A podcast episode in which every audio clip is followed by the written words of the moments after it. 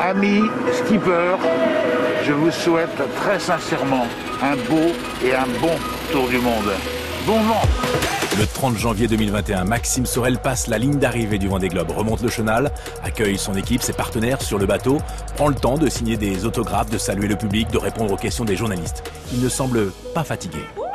Je l'étais, hein, clairement. Euh, ça faisait cinq jours que j'avais pas beaucoup dormi. J'étais dans une sorte euh, d'ivresse du sommeil. On est fatigué, on est endetté de sommeil. Et donc euh, on arrive, mais en fait il y a tellement d'adrénaline dans cette arrivée. C'est la consécration du projet, c'est-à-dire que ça fait deux ans qu'on travaille pour ça. Il y a des gens qui nous ont dit qu'on avait pris un bateau qui avait un chat noir et qu'on n'allait pas pouvoir finir le Vendée Globe. Et, et ça c'est un, vrai pari, c'est qu'on a fini la course, on l'a bien fini.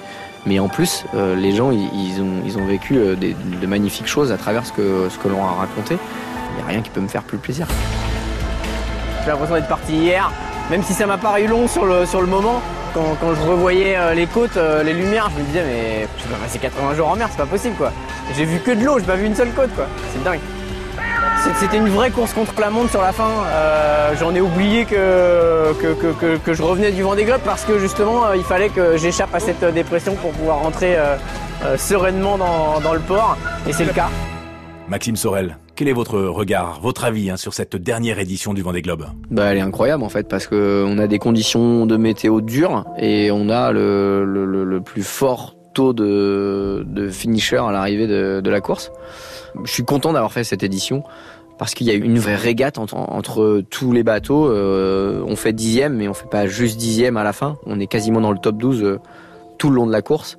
Et ça, c'était juste quelque chose que j'avais vraiment pas imaginé on passe le Capard en huitième position. On, est à, on est plus de deux tiers de la course et euh, on, est déjà dans le top 10.